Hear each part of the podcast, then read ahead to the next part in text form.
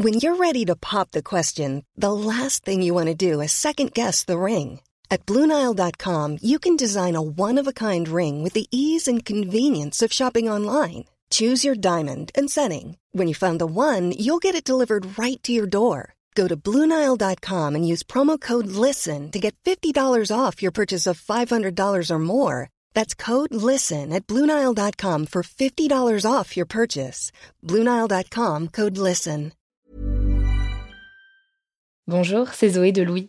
Ça fait maintenant deux ans que j'ai la chance de travailler pour Louis Média et que vous entendez ma voix sur vos podcasts préférés. Travailler pour quelque chose qui a du sens pour moi, c'est essentiel à mon épanouissement au quotidien. Et vous, comment se passe votre relation au travail? C'est plutôt épanouissant et enthousiasmant ou plutôt boule au ventre et des motivations? Si vous êtes dans le deuxième cas et que vous comptez chaque semaine le nombre de jours qui vous séparent du week-end ou des prochaines vacances, je vous recommande plus que jamais le parcours Chance, partenaire d'émotion. Chance est une communauté d'entraide professionnelle pour aider chacun et chacune à trouver sa place dans le monde du travail. La communauté Chance a une méthode unique qui a fait ses preuves. La première étape, c'est celle du bilan de compétences. En trois mois seulement, vous allez pouvoir redéfinir vos objectifs pro et renouer avec ce qui vous anime vraiment, avec l'aide d'un coach professionnel qui vous sera dédié. La deuxième étape, c'est celle du passage à l'action. Une fois votre projet défini, toute la communauté Chance sera à vos côtés pour donner vie à votre projet. Un collectif hyper engagé, prêt à vous épauler et à vous ouvrir son réseau. Si ce message résonne en vous, je vous invite à vous rendre directement sur le site chance.co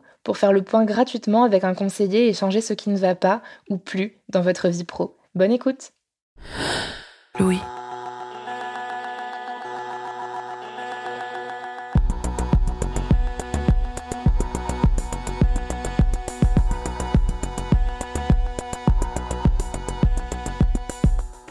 Quand j'ai commencé à travailler à la radio, je me souviens que les principaux moments de convivialité et de cohésion, c'était les pauses clopes. Quand j'ai arrêté de fumer quelques années après, j'ai eu l'impression du coup que ça me privait de quelque chose. Je me sentais un peu exclue, en dehors du moule. Et puis petit à petit, de plus en plus de personnes ont arrêté de fumer jusqu'à ce que ça ne devienne plus la norme.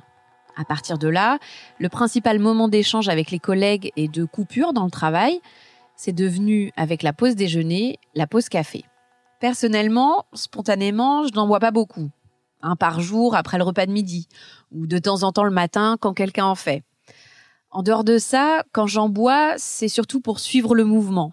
Généralement, quand on m'en propose, je dis oui bêtement, alors même qu'en réalité, je n'en ai pas vraiment envie. C'est que instinctivement, j'associe le café à un moment de partage qui risque de ne pas avoir lieu si je refuse d'en boire. À tel point qu'un jour, je travaillais avec une personne qui en boit beaucoup et je me suis retrouvée à trembler comme une feuille, presque à convulser tellement j'en ai bu. Tout ça pour l'accompagner et ne pas risquer de perturber cet instant commun. Alors, pourquoi la pause café est-elle un moment clé au travail? Et quels effets cela peut-il avoir sur notre boulot, sur notre santé, ainsi que sur notre relation aux autres? Voilà notamment les questions auxquelles tente de répondre Clara Bayot dans cet épisode.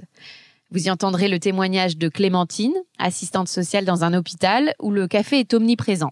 Et les explications de Cecilia Brassier-Rodriguez, maître de conférence en sciences de l'information et de la communication à l'université Clermont-Auvergne, qui a mené une enquête sur les comportements des salariés lors de la pause café.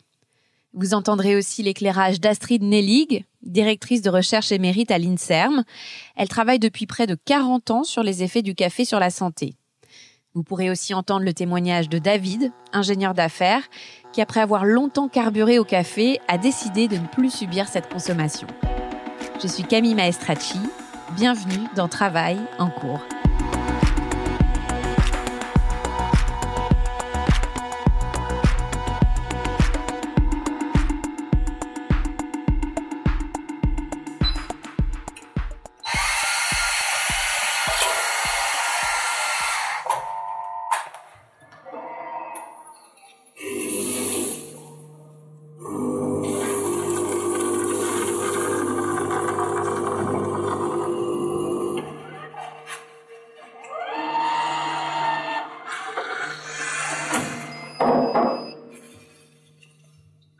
Expresso, macchiato, café long, avec ou sans sucre, vous les connaissez ces questions devant la machine à café de votre entreprise.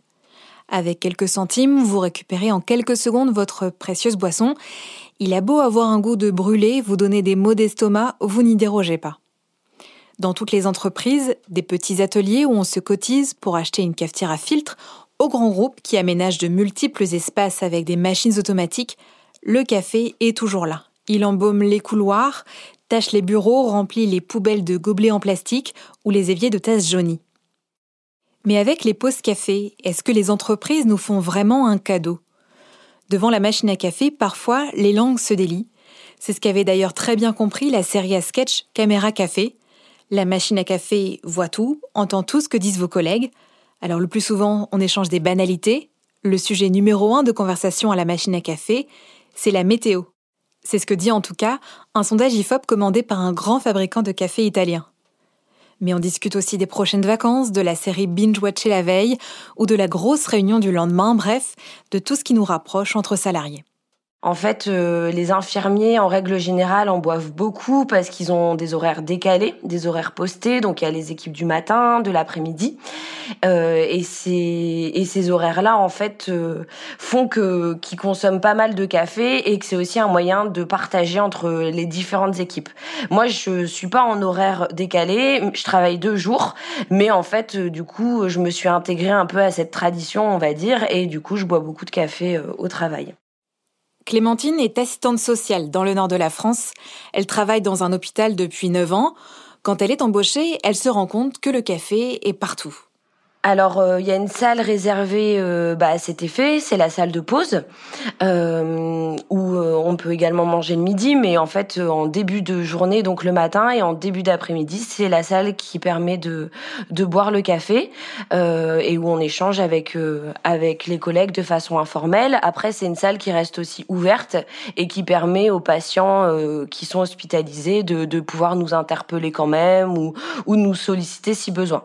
Donc c'est à la fois une salle qui est vraiment réservée au personnel et en même temps qui, reste ouverte sur le service. C'est du café de type restauration collective, c'est-à-dire c'est des grands formats, des grandes contenances. Le café euh, est gratuit, euh, il est à disposition des patients et des professionnels, euh, donc on ne le paye pas. Accessible à toute heure et à volonté, le café crée un climat de confiance et d'unité dans son service. Patients, soignants, tout le monde boit la même chose. C'est pour ça que Clémentine se met elle aussi au café. Alors moi j'en buvais pas du tout. C'est-à-dire que je buvais du thé. Euh, je buvais du thé pendant, euh, on va dire euh, fin du lycée et puis lors de, ma vie étudiante. Et j'ai vraiment commencé à boire du café quand je suis rentrée dans le monde du travail. Ça a permis, je pense, au début, ben, de s'intégrer. Euh, et puis, surtout, je pense que je l'ai utilisé comme moyen de, de lutte contre la fatigue, parce qu'en fait, bah, j'ai commencé à avoir un rythme assez soutenu, travailler du lundi au vendredi, se lever tôt, euh, alors que dans la vie étudiante, je pense que des fois, on avait un peu plus de flexibilité sur les horaires, et ça permettait de récupérer. Aujourd'hui, le café s'est complètement incorporé à la journée de travail de Clémentine. La caféine s'accumule au long de la journée et parfois ça fait beaucoup. J'en bois un ou deux quand je suis chez moi avant de partir du travail. Ensuite, j'en bois pareil également un ou deux en arrivant au travail et ensuite j'en bois un le en début d'après-midi. En plus généralement, c'est pas souvent des petites tasses, c'est quand même euh, on va on est quand même plutôt sur du format mug. Et il m'arrive euh, des fois le, vendredi après-midi même d'en consommer davantage dans l'après-midi. Pareil parce que les collègues me proposent et que le vendredi je me permets de dire oui parce que je sais que le soir je me couche un peu plus en décalé et que j'arrive sur le week-end. Sinon par contre les, les cafés qu'on me propose vers 15-16 heures je refuse. Mais on m'en propose également sinon je trouve que c'est excessif. Déjà, je le sens au niveau des effets dans le corps. Par exemple, quand euh, j'en bois trop, je sens parfois des palpitations. Euh, je peux avoir quand même du mal à m'endormir. Je peux avoir mal au ventre. À un moment, je, trouvais aussi que mes, dents pouvaient jaunir. Donc, je trouve que oui, ça a des effets négatifs. Et après, euh, quand je me rends compte de ça, j'ai envie d'arrêter ou justement de reprendre le, thé ou des alternatives au café qu'on trouve des fois un peu dans les dans les magasins euh, euh, d'alimentation bio ou des choses comme ça. Et en fait, je me rends compte que j'y arrive pas. Donc c'est là où je me dis qu'il y a quand même un effet de dépendance qui s'est créé. Malgré ces effets désagréables, Clémentine continue de boire ses 5 tasses de café par jour, du lundi au vendredi. Le thé, lui, elle le réserve au week-end. Alors, j'ai toujours gardé le, la consommation de thé, mais du coup plutôt le week-end. Euh, parce que le thé, c'est vraiment associé pour moi à quelque chose de l'ordre de la détente, du cocooning, euh, comme si c'était un moment pour soi, chez soi. Donc le thé, je l'ai gardé, mais le week-end. Et le café, par contre, c'est plutôt la semaine et au travail. Et après, en plus, ce qui est étonnant, c'est que au travail, je pourrais euh, ramener du thé et me faire chauffer de l'eau bouillante. Mais c'est entre guillemets, c'est comme pour vouloir faire comme tout le monde et pas se différencier à dire ah bah non, moi je refuse le café, je vais me me faire ma propre tasse seule. Euh, du coup, j'ai abandonné le, le, thé au travail et puis euh, d'autant plus que du coup, c'était associé plus à des moments où je prenais mon temps et où j'étais plus détendue. Donc je l'ai plus associé au monde du travail le thé. Je pense au fait que qu'il y a peu, j'ai accueilli une stagiaire, donc une stagiaire assistante sociale qui était en institut de formation, qui ne consomme pas de café, et on lui proposait par souci d'accueil euh, le café le matin, et elle disait toujours non.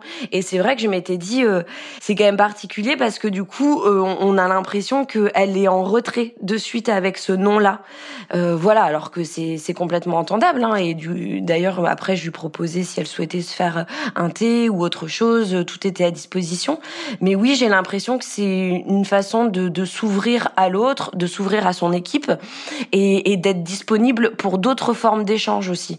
Donc, comme je le disais, des échanges euh, de vie privée parce qu'on fait aussi la transition entre la maison et le travail. Le café, c'est ça, c'est le matin quand on arrive. Donc, il fait office de transition, d'entrée dans le monde du travail. Et parfois, il permet aussi de parler de situations plus délicates ou de façon informelle. Donc, pour moi, dire oui, ça montre euh, qu'on est qu'on est ouvert à son équipe, qu'on est présent, euh, social, voilà. Que de dire non, ça peut être perçu comme euh, quelque chose de plus délicat, comme quelqu'un d'un peu plus fermé ou en retrait ou plus asocial. Cécilia Brassier-Rodriguez est maître de conférence en sciences de l'information et de la communication à l'Université Clermont-Auvergne. Elle a mené avec ses étudiants une enquête sur les comportements des salariés lors des pauses café. Ils ont essayé de comprendre si le rituel de la pause café a une efficacité sociale ou s'il est au service de la performance. L'organisation de la pause café, en fait, euh, peut être diverse et j'avais pu observer euh, lors de l'enquête qu'il y a plusieurs manières. Alors je dirais peut-être trois types euh, d'organisation. Une organisation collective, qui est celle qui est la plus profitable pour l'entreprise. une organisation un peu en libre service, euh, qui euh, finalement est, moins intéressante, et puis une organisation en petits groupes. Alors si je reviens sur ces trois organisations, l'organisation collective, euh, pourquoi c'est la plus intéressante? Eh bien, c'est parce que c'est celle qui va permettre de vraiment former un rituel, c'est-à-dire que chaque jour, au même moment, on va se retrouver au même endroit avec les mêmes collègues. Alors on va organiser celui qui prépare le café, celui qui amène les croissants lorsqu'on va jusque là. Et en fait, le fait d'avoir organisé un petit groupe qui se retrouve de manière régulière, eh bien c'est là où on va vraiment favoriser la cohésion sociale. Donc ça, c'est l'organisation qui est la plus facilement, plus largement observée. La deuxième, c'est l'organisation en petits groupes.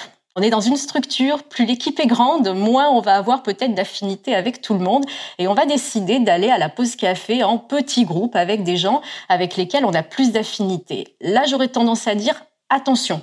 Attention à ne pas créer des sous-groupes à l'intérieur d'une équipe, ce qui peut être très très dommageable en termes de cohésion sociale, puisque ça va se ressentir aussi sur le travail au quotidien. Et puis on a un troisième type d'organisation qui est l'organisation en libre service.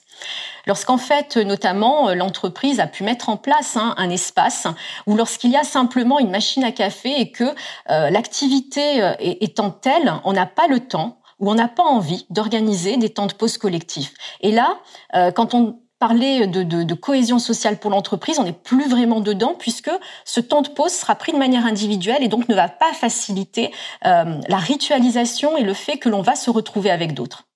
Collective, en libre service ou en petit groupe, la pause café est un moment de liberté où les rapports hiérarchiques prennent aussi d'autres formes. Est-ce que les hiérarchies demeurent pendant la pause café? J'aurais tendance à dire ça va dépendre de qui est présent. Euh, lorsque votre supérieur hiérarchique ou un supérieur hiérarchique vient à la pause café, eh bien, on voit qu'il y a une forme de hiérarchie qui prédomine, euh, notamment en raison des, des, discussions qui vont être euh, abordées. C'est-à-dire que lorsque un supérieur hiérarchique, un N plus 1 est présent, on va faire attention à ce qu'on dit. On va peut-être aborder des sujets de la vie personnelle, alors pas très intimes, hein, des sujets de la vie de tous les jours, mais on va éviter de parler trop stratégie ou d'évoquer des questions trop professionnelles. Donc là, la présence du, du supérieur hiérarchique peut modifier finalement les pratiques.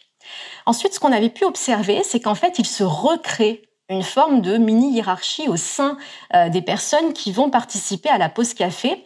Et là, en fait, ce qu'on avait pu euh, observer, c'est que ça n'est pas euh, les statuts qui vont prédominer, mais plutôt la forme d'ancienneté.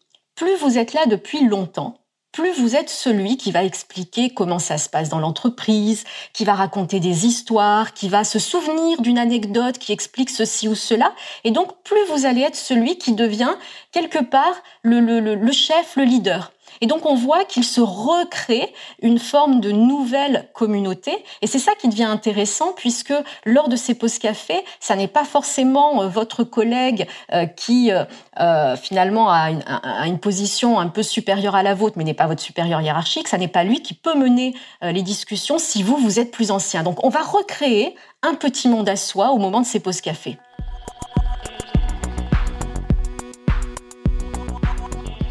Cette sociabilisation autour de la pause café, elle n'est pas uniquement bonne pour les salariés qui bénéficient de cette cohésion sociale. Elle l'est aussi pour les entreprises. C'est pour ça qu'elles ont tendance à faciliter, voire à encourager cette pause café, parce qu'elle a un véritable rôle à jouer sur la productivité du salarié. Euh, l'entreprise, elle, peut le voir comme le moment où ses salariés euh, vont eh bien, parler de choses et d'autres et donc euh, mieux se connaître. Et en fait, cette connaissance de l'autre est importante, elle est primordiale quand on travaille ensemble.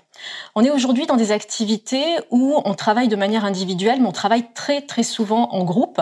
Et en fait, on se rend compte que lorsqu'on le, lorsque l'on se connaît mieux, euh, on va travailler de manière plus efficace puisqu'il y a des choses qu'on a moins besoin de dire, on se comprend à demi mot. Et en fait, ces moments de pause café vont permettre de créer de la cohésion entre les membres d'une équipe qui vont, euh, alors qui ne sont pas obligés forcément de, de toujours s'apprécier, hein, mais qui vont se connaître davantage. Donc c'est pour ça aussi que les entreprises ont intérêt à, à organiser ou en tout cas à, favoriser ces temps de pause, euh, ces temps de pause collectifs. L'entreprise aujourd'hui s'occupe et s'occupe de plus en plus de l'organisation de pause café et pas seulement de pause café pour euh, donner à ses euh, salariés ces occasions de, on parlait tout à l'heure, hein, de temps de liberté, de temps off, mais dans un espace qui est celui de l'entreprise et où l'on se sent bien. L'idée aujourd'hui, c'est de se sentir bien en entreprise. On pourrait parler, hein, on pourrait faire le lien avec la notion de bonheur euh, en entreprise. L'idée, c'est de créer un climat qui fait que, eh bien, l'entreprise vous offre euh, votre pause. Alors effectivement, de plus en plus, on va même offrir euh, le café, c'est-à-dire qu'on va mettre en place la machine à café. Le café est gratuit, donc c'est un coût pour l'entreprise pour créer cet environnement où vous vous sentez bien. Et en fait, on voit le, la pause café, c'est une tradition, ça fait très longtemps que ça existe en France, mais aujourd'hui les entreprises vont beaucoup plus loin en créant des espaces vraiment de bien-être pour les salariés. Alors pas toutes les entreprises, mais en tout cas toutes vont essayer de procurer aux salariés, que ce soit par les activités du CE ou autres, des activités qui vont lui permettre d'être bien. Et je pense que cette notion de pause café et d'organisation, de prise en charge de la pause café va dans ce sens aussi. Non seulement la pause café renforce la cohésion entre les salariés, ce qui est rentable sur le long terme pour une entreprise, elle va aussi vous donner envie de rester plus longtemps au bureau. Selon l'étude réalisée en 2017 par Honest Coffees, un fournisseur de café britannique, les salariés qui boivent au moins deux cafés par jour sont 20% plus susceptibles de passer une heure de plus au bureau.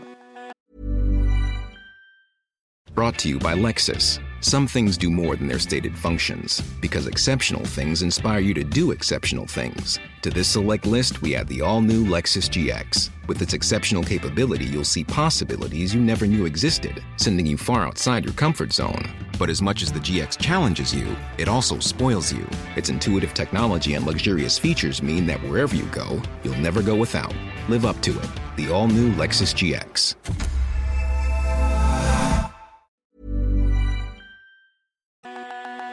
Peut-être aussi parce que le café, c'est bien connu, nous garde éveillés plus longtemps, comme l'a ressenti Clémentine que vous avez entendu au début de cet épisode.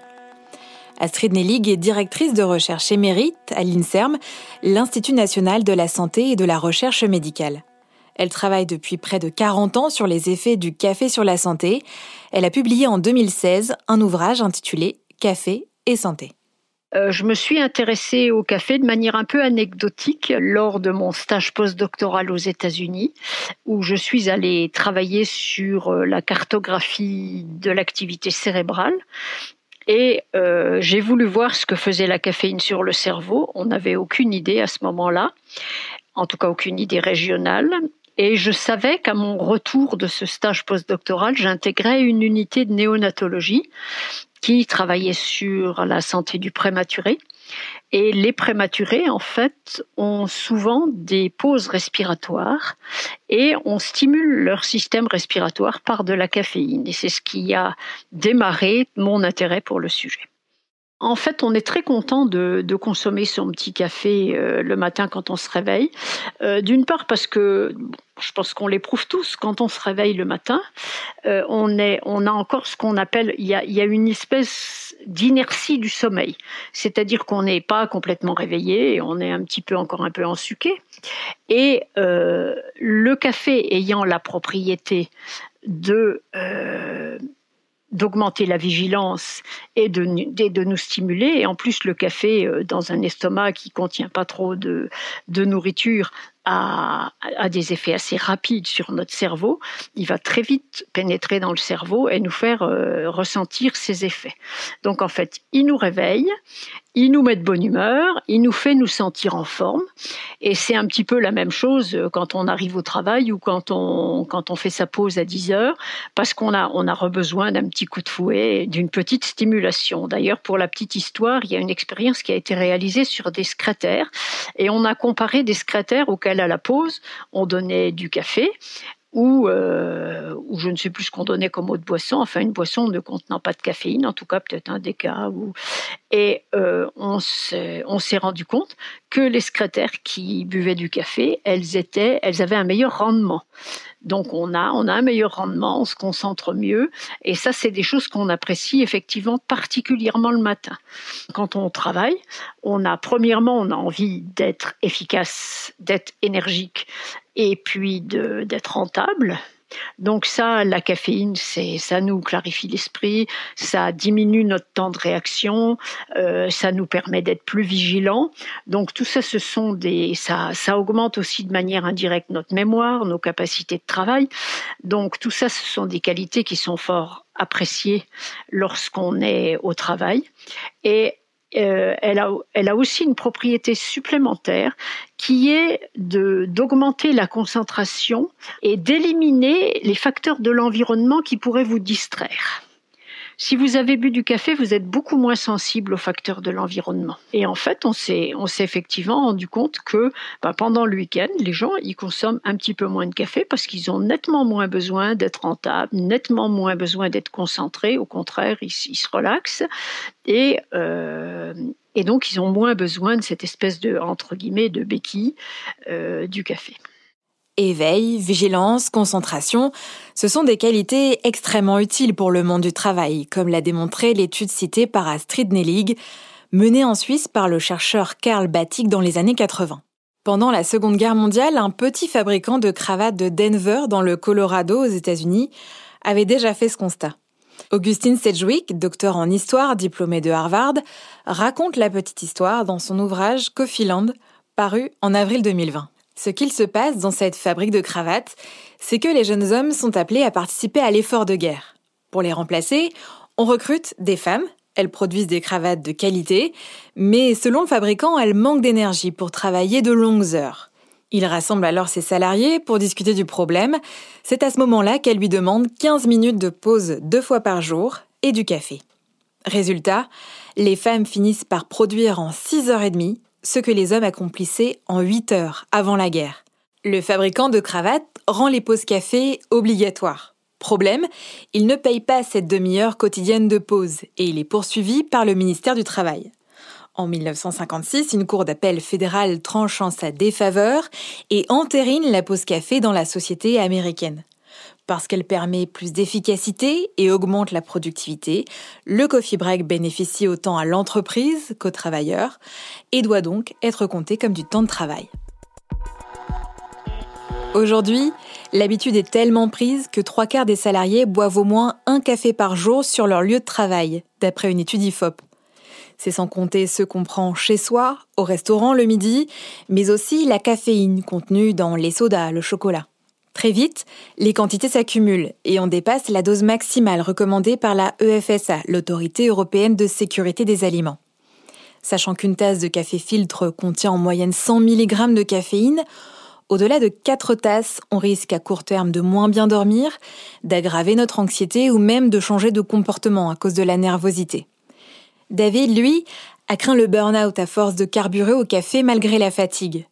Ingénieur d'affaires dans une grande entreprise, les nuits sont courtes après la naissance de son fils, alors pour rester efficace au travail, il boit jusqu'à 7 cafés par jour réellement. Il y a vraiment un coup coup d'énergie qui est, donné par le café, qui booste un peu le cœur, qui voilà, c'est euh, pour moi il y a un tout dans le café qui fait qu'effectivement euh, j'en avais besoin physiologiquement, je pense.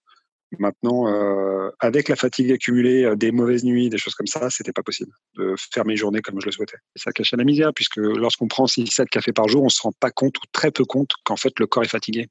Et, et, en fait, quotidiennement, alors j'aime bien dire cette expression, mais on a, on a plus de café que de sang.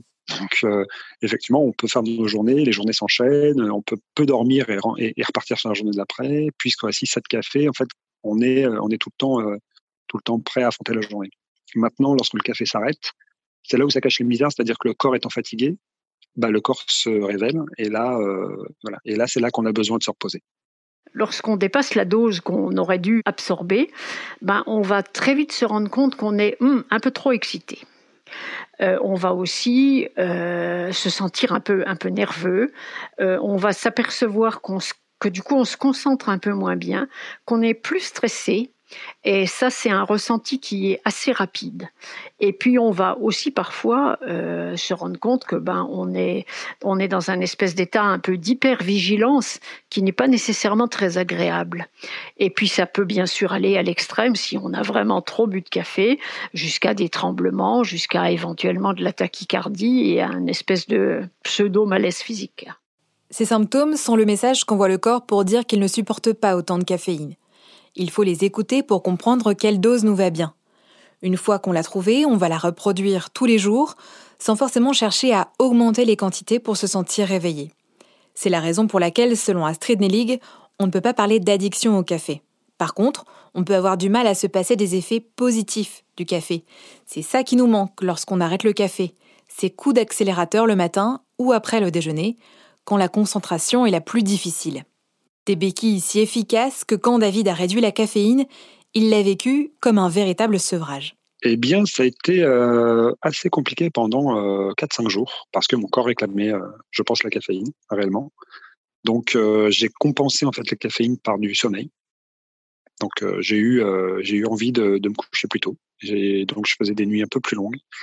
Et globalement, euh, j'ai mis 4-5 jours à vraiment passer à autre chose. Et passer à autre chose, je veux dire, euh, même le lien social, je le faisais avec euh, une autre boisson, de l'eau, de l'eau pétillante. Voilà. Ça a été 4-5 jours de, ouais, de maux de tête, on va dire, avant de retomber sur un état normal. Et donc là, la fatigue apparaissait. Alors, j'aime bien le café. Donc, le goût, j'aime bien. Donc, j'en consomme encore. Donc, aujourd'hui, mon maximum par jour, c'est deux. J'estime que deux, c'est euh, plutôt rationnel. Euh, deux, j'ai pas d'impact fort, mais le petit café du matin reste un plaisir. Euh, si j'en ai besoin, également après manger le midi, mais euh, c'est pas tout le temps. Et par contre, je consomme aussi, voilà, je, je bois de l'eau chaude, donc je fais des tisanes, des infusions, plutôt que aller chercher du thé ou du café, ou de l'eau pétillante également. Donc j'essaie de ralentir également le sucre et de remplacer ce café par, par de l'eau. J'ai changé mon approche vis-à-vis du café. Je le consomme plus euh, de manière automatique euh, lorsque j'ai besoin, lorsque je suis fatigué. Euh, je le consomme de manière plaisir, c'est-à-dire que je vais chercher un bon café. Euh, je fuis euh, bah, les, euh, les bars et les restaurants qui, qui font du mauvais café. J'en prends pas. J'en prends pas tout simplement. Et je veux que du bon café. Donc Avec mes amis, on a également une vision du café qui est euh, le qui, euh, qui prend un grain, qui le lui-même, qui nous, qui nous permet d'avoir au moins des goûts différents. Et une. Donc on va chercher un petit peu, pas l'excellence, mais on va chercher le café, euh, le café classe, le café sympa, le café, euh, pas le café d'entreprise qui va euh, juste te donner le coup de boost pour faire ta journée, mais le café qui permet de déguster quelque chose, voilà, d'authentique. Maintenant, je décorrèle le travail et le café parce que j'estime que mon cerveau n'a pas besoin du café pour, pour, pour avancer et que je me fais des pauses repos si j'ai besoin, donc dans la journée, rapide, de 15-20 minutes, qui me permet de repartir. Donc j'ai plutôt cadencé ma vie comme ça aujourd'hui. le café ne fait plus partie des, des, options, on va dire, de travail. Le café reste quand même bien présent dans les entreprises et ce ne sont pas les employeurs qui vont vous inciter à en boire moins. David a lui opté pour le repos, des nuits plus longues, si besoin des micro-siestes dans la journée. Vous pouvez aussi tester le Do-In, une technique chinoise d'automassage, d'étirement et de mouvement de quelques minutes, censée activer votre énergie au réveil. Reste à convaincre tous vos collègues de s'y mettre aussi. Vous venez d'écouter Travail en cours. Si vous voulez nous raconter une histoire à propos de votre travail, vous pouvez nous écrire à hello at Cet épisode a été tourné et écrit par Clara Bayot. Louise Emerlet est chargée de production. Cyril Marchand était au montage et à la réalisation. La musique est de Jean Thévenin et le mix a été fait par Olivier Baudin. Marion Girard est responsable de production et Maureen Wilson responsable éditoriale. Milissa Bounois est à la direction des productions et Charlotte Pudlowski à la direction éditoriale. Vous pouvez nous retrouver là où vous avez l'habitude d'écouter vos podcasts, Deezer, iTunes, Spotify, SoundCloud. Vous pouvez aussi nous laisser des commentaires et des étoiles. Et si l'épisode vous a plu, n'hésitez pas à en parler autour de vous. Et si vous aimez ce podcast, découvrez les autres podcasts de Louis, Émotion, le Book Club, Injustice, Passage. À bientôt!